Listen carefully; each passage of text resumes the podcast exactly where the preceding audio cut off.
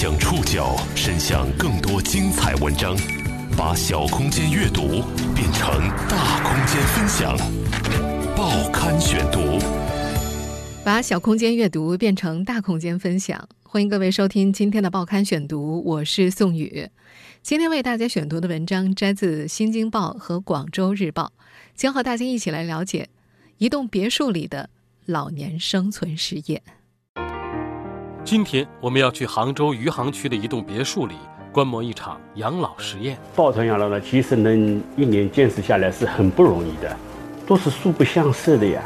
住在这里的老人们大多出生于上世纪五十年代前后，他们生养了中国第一批独生子女，而子女离家后，他们都成了空巢老人。为了抵御共同的敌人——衰老与孤独，原本素不相识的他们结成团体，抱团养老。去吃饭啊，一起散散步啊，到外面去旅游啊，打打牌啊，生意过得很舒服。他们觉得自己是被子女抛弃的第一代，也是大规模住进养老院的第一代。来到这里是为养老院里的最后生活做预习，预习着如何不给别人添麻烦。报刊选读今天为您讲述一幢别墅里的老年生存实验。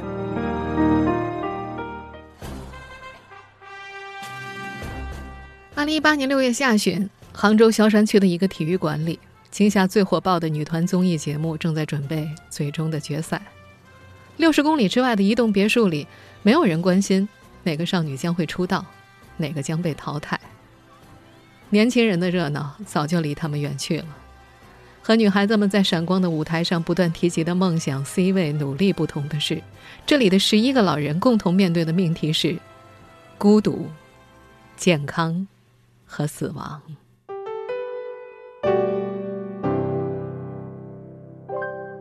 老人们所在的这栋别墅是二零一零年时花两百万盖的，总面积大约有五百平方米，上上下下共九间卧室，每间都自带独立厕所和淋浴房。屋前是个大院子，屋后有半亩地，用来种韭菜、四季豆、茄子、上海青，还有番茄。旁边的鸡棚还养了九只鸡。屋子西边的风景更佳。近处是竹林，远处有群山。别墅所在的杭州市余杭区港东村，不过只有二十多户人家。这里是别墅主人朱荣林出生的地方。六月十九号下午四点半，日子从厨房的火焰里点燃，朝别墅上空升起。豆腐皮切成薄片，浸在一百度的油锅里，煎到微微金黄，表面鼓起小泡。小张正在做素鸡，炸完捞起来放到冷水里浸泡。他说：“口感脆不脆，就靠这一步了。”小张实际上已经六十一岁了，因为是住在这里最年轻的一对夫妻中的丈夫，所以大家管他叫小张。退休之后，小张在朋友的公司里帮忙卖空调，下班回家之后钻进厨房帮聘请的烧菜阿姨做饭。那天窗外有三十四度，非常闷热。他花白的寸头上满是汗珠，他干脆脱掉了上衣，光着膀子在厨房里走动。小张的妻子玲玲此时正在楼上的麻将桌上激战正酣，麻将牌的撞击声或者高一阵低一阵的蝉鸣和阿姨们的笑谈交织在一起。十多位老人的入住，让这个如欧洲城堡般的别墅显得分外热闹。可就在一年多前，这所房子还是冷冷清清的，只住着七十八岁的朱荣龄和七十四岁的妻子王桂芬。那会儿，老两口要么就吵架，要么就不说话。朱荣林夫妇有一儿一女，儿子四十七岁，在证券公司工作；女儿五十岁，在杭州某服装城工作。儿女如今每年都有数十万的收入，他们都有独立的住房。朱荣林从学校退休之后。老两口到杭州城区，住在儿子为他们购买的一幢九十平方米的房子里。但是叶落归根更符合朱荣林的想法，所以在二零一零年的时候，由儿子出资，朱荣林把原来的朱家老屋拆除了，随后就在宅基地上盖起了这栋别墅。他说，当时就想一步到位，每个房间都有独立卫生间，还要建成欧式风格的。到了二零一六年。朱荣龄患上了膀胱癌，所幸发现的很早，在做完手术之后，他就回了家，但是癌症对他的心理打击非常大，他开始变得有些抑郁。老伴王桂芬都看在眼里，当时他感觉老伴每天躺在沙发里无所事事，稍微劝劝他的话，老伴就会对自己发无名火。而他们两个老人在家吃也吃不了什么东西，每天中午只能够包点饺子，孤独寂寞，大眼瞪小眼。王桂芬感觉老伴再这样下去不行了。正巧她从报上读到，余杭的有个张阿姨实践了抱团养老实验失败了。她把报纸递给老伴看，哎，她是失败了，要不然我们家来试试。朱荣林同意了，他觉得多一点人在一块儿，至少菜也能够多吃两道。因为我们朱老师身体不太好嘛，我们两个人在家太冷清了，嗯，我们想找两个人陪陪他，大家开心一点。于是。二零一七年五月八号，王桂芬联系了当地媒体，登载了一则招租启事，以每月一千五百元或者更低的价格招募六七十岁的老人住进自家别墅，成为了抱团养老的发起人。十天之后，就有一百对老年夫妻报名了。到了这一年的七月三号，其中的五对正式入住。我们根据他们报名的，去了几对。这个去了几对之后，所以我们到一个农家乐吃饭。初步没猜想，啊，哪几袋比较好？本来有时间嘛，我想打牌了。打牌为什么呢？打牌也有好处，打牌能够看出一个人人品。一年多来，有人中途退场，有人留下，有新人加入。目前呢，这栋别墅里一共住了十一个人，他们的年龄相加超过六百岁。我觉得这个抱团养老呢，其实能一年坚持下来是很不容易的，都是素不相识的呀。在一起，大家能现在到到到这样一年下来，基本上都是比较处于风平浪静的，对，比较都还是可以的。抱团养老的老人们大多出生于上世纪五十年代前后，他们随着时代经历了文革中的插队下乡和兵团建设，生养了中国第一批独生子女。而在儿女成家后，他们面临着几乎同样的处境——空巢。原本素不相识的他们结成团体。共同抵御衰老和孤独，但同在一个屋檐下，摩擦不可避免。报刊选读继续播出：一幢别墅里的老年生存实验。早上都这么早哈？那早早起来烧烧开水烧早饭。今天是轮到你值值日是吗？轮到他。啊，今天是轮到张师傅值日。你们一般都是几点起床？我到五点肯定起床。这也是一个习惯。早晨七点钟不到，几位男士就在厨房里蒸好红薯了。别墅的主人王桂芬挑了个最小最歪的一个，有人看见了，问他：“大姐，还有那么多呢，你干嘛吃这个？”她笑眯眯没吭声，又问了一遍才回答：“后起床的该说了，怎么给我剩这么差的啦？”王桂芬在退休前管理着一家两百人的化工厂。除了老伴朱荣玲喊她叫老太婆，别墅里的其他人都尊称她一声大姐。从住进这所房子开始，喜欢吃肉的和喜欢吃素的共享一日三餐，体重一百九十斤的和一百斤的分摊饭钱，不善言辞的男人容忍着女人之间停不下来的叽叽喳喳。摩擦从一天的早晨就开始了，不同的老人们之间起床时间相差了四个小时。冬天用高压锅煮稀饭，起床晚的抱怨放冷了。王桂芬专门换了个保温锅。这里所有的账目都是透明的。朝南的房间月租金一千五，其他朝向的一千一。房租用来支付聘请的三个工人的工资。厨师每天做两顿饭，月工资两千。修剪草木的园丁两千。保洁阿姨每周打扫两次，一千二。饭厅的小本子上。每个人的名字后面都跟着一连串的正字，吃一顿早饭是一画，午饭和晚饭是两画，月底按照正字的笔画数来结算。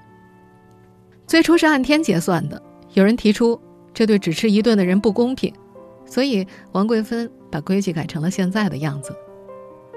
挑选房客的时候，他挑的也是本地人，规避了饮食习惯的矛盾。每家都认真执行着轮流值日的规则，包括做早餐。买菜、帮厨、洗碗等等，但是周旋在十一个人之间，王桂芬还是觉得累心。前去采访的记者有些不解：协调十一个人有多累啊？王桂芬回复了一个微笑，微笑的同时，额头的皱纹更深了，眼神避开着撇向一边，欲言又止。这天早餐结束之后，六十八岁的于幼娣和六十三岁的金爵坐在窗边剥豆子。这两位老太太是第一批入住的房客，平时被称呼为“鱼儿”和“菊儿”，显得很亲切。噼里啪啦的杭州话从他们的嘴巴里蹦出来，就像刚剥出来的豆子一样。空气好，房租便宜，饭菜新鲜便宜，有人作伴，是他们来到这里的四大理由。每次值日买菜，他们喜欢多买一些，剥完的豆子拿塑料袋密封放进冰箱，雨天不用再去买。客人来了也方便夹菜，最重要的是省钱。这些老太太对价格的敏锐，大部分都来自上世纪六七十年代的艰苦岁月。王桂芬曾经依靠那双手，白天拿起试管调制盐酸硫酸，挣每月二十九块五的工资；晚上还给女儿缝鞋子，应对深一脚浅一脚的泥泞山路。有时候其他人出门买菜的时候，王桂芬也会跟着去。她说：“买不好的话。”进进出出相差太大了。不过六十六岁的老蒋却觉得没必要这么节省。他认为新鲜的菜四块钱一斤已经蛮好的了，可是老太太们非要到那么远的地方买了以后冻上有什么好吃的？老蒋做过电视节目的编导，脑袋上总有一顶贝雷帽。今年一月份才搬进来，住在三楼朝东的房间里。他也是所有老人当中穿着最时髦的一个。我看您的装扮也是老人里面比较时髦的，这么多老人里面。俄国一个大哲学家契诃夫说过一句话：“人的一切都应该是美丽的，语言、心灵、品质、服饰、容貌。”他说他不明白，再过个十几年，想吃也吃不了，想动也动不了了。这人生最后一段路，为什么不好好享受？面对记者，他说：“三个女的我不好讲，要是男的我就要讲。”鱼儿的丈夫毛毛和老蒋争吵过。他对老蒋有些不满意。哟，他姓蒋，很会讲的，可是呢，光讲不做。他说家务活老蒋从来都是躲着走，原先在自己家也很少做。不过他又说老蒋挺热心的，忙前忙后的接待，这点还是要肯定的。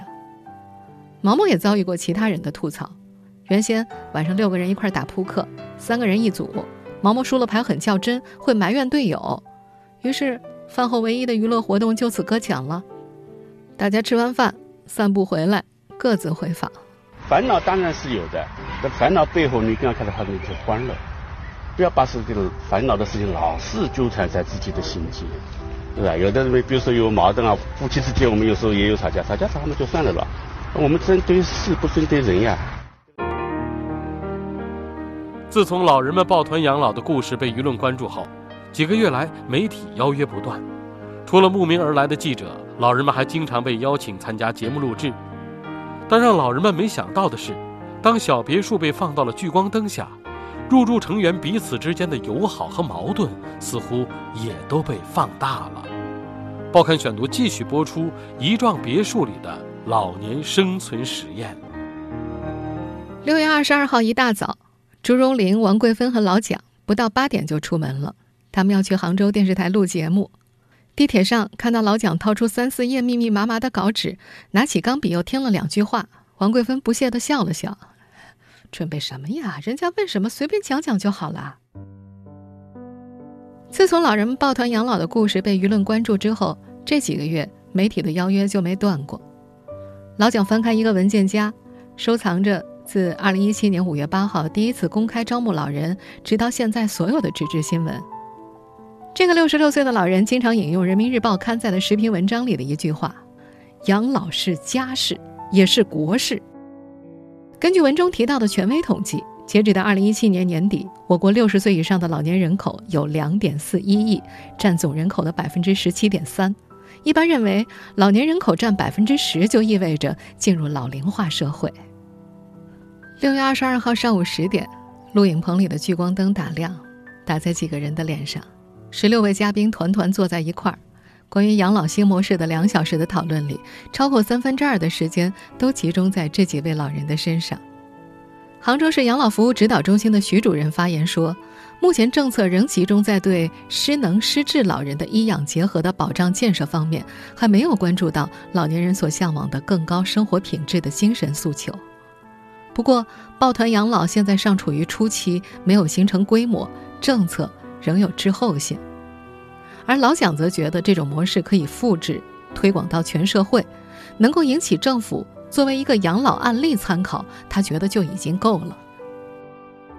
这一年下来，作为别墅的主人，王桂芬的老伴朱荣林没想到的是，当小别墅被放到了聚光灯下，入住成员彼此之间的友好和矛盾也似乎都被放大了。他说：“小说啊，报纸啊，都有些夸张的呀。”对于朱荣林来说，家里热热闹闹的没什么不好。他表示，他们都这个岁数了，名和利都是空头支票，就是玩玩吧。他最关心的还是家里因为人员过多产生了高额电费。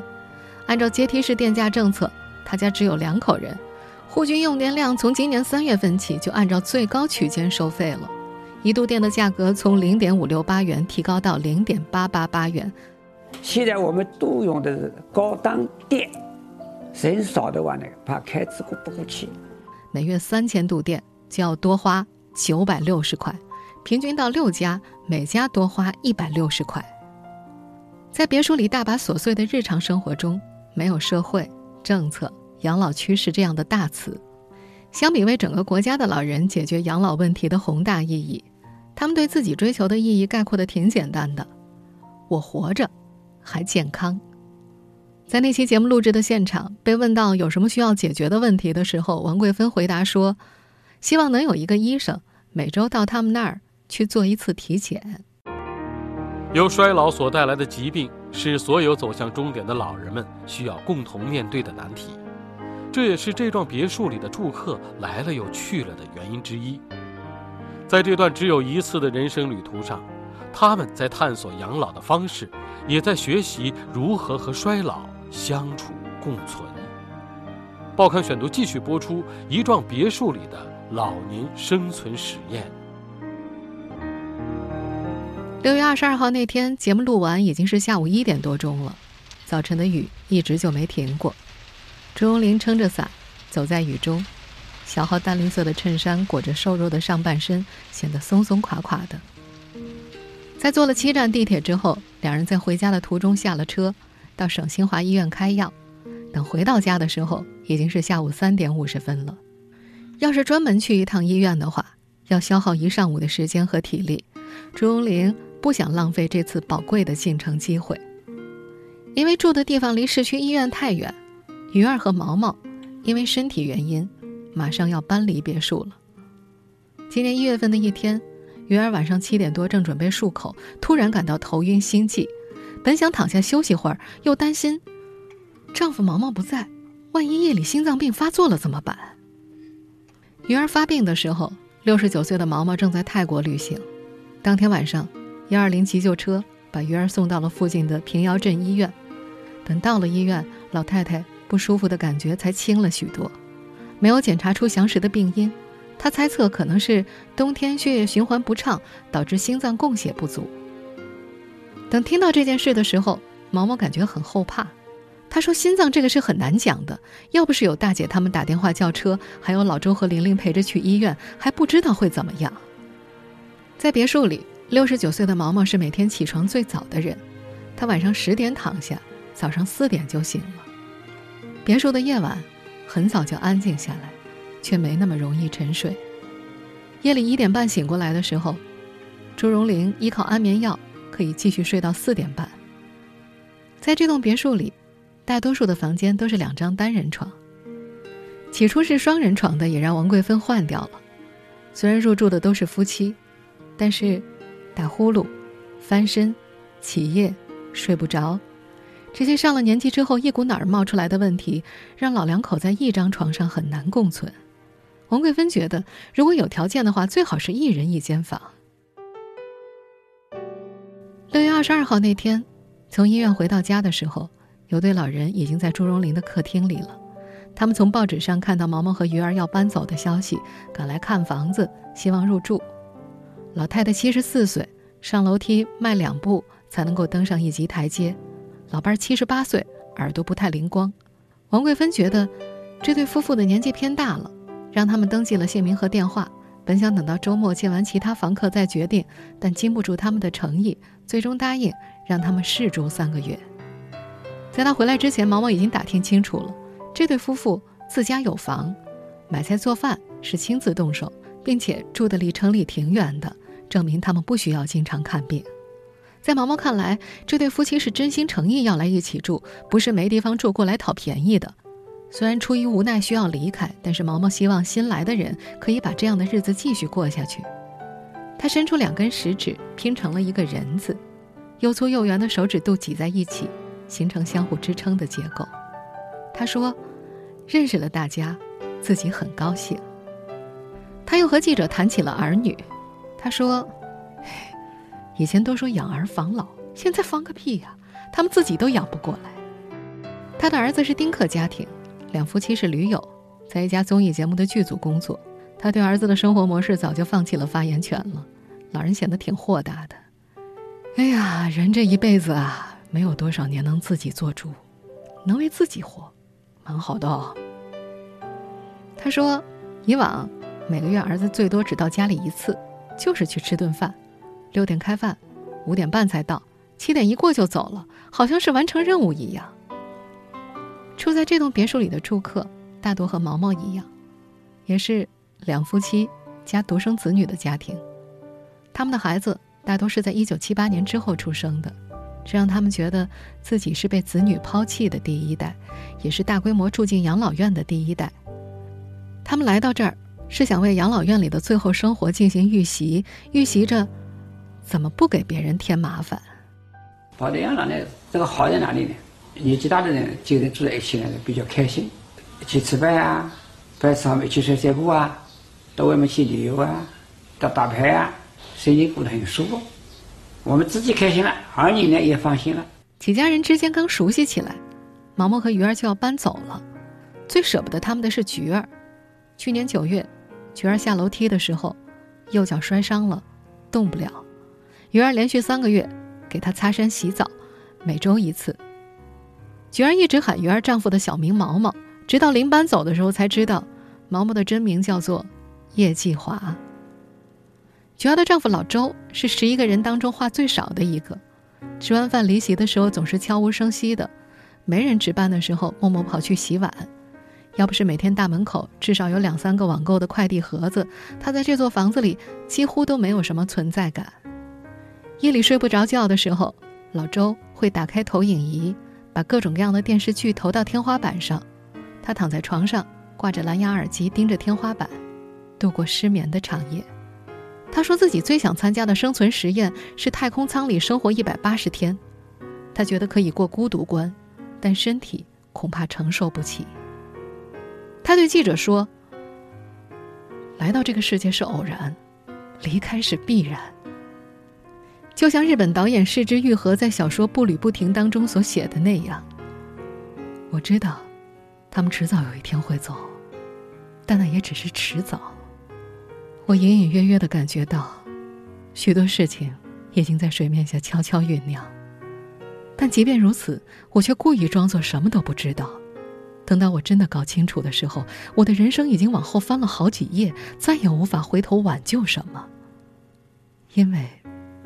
那时，我已经失去了我的父母。三位老人去杭州市区录节目的那天是夏至，是一年中天黑的最晚的一天。就在三天前，老蒋刚从书店买回一本书，书名叫做《天黑的很慢》。作者周大新在讲述写作缘由的时候提到，他看到一个八十多岁的老人提着两袋洋葱，站在四层楼的单元楼面前。说：“这两袋洋葱太重，我不知道能不能提上去。”那是他第一次感到晚年力气被剥夺之后深深的无力感。书里的故事发生在夏日的黄昏，如同渐渐终老的时光一样。从六十岁退休到八九十岁失去官能和智力，还有很长的一段路要走。在学习衰老的日子里，老蒋。也在记录着这些时光。他说：“也许哪天，他也会写上一本书。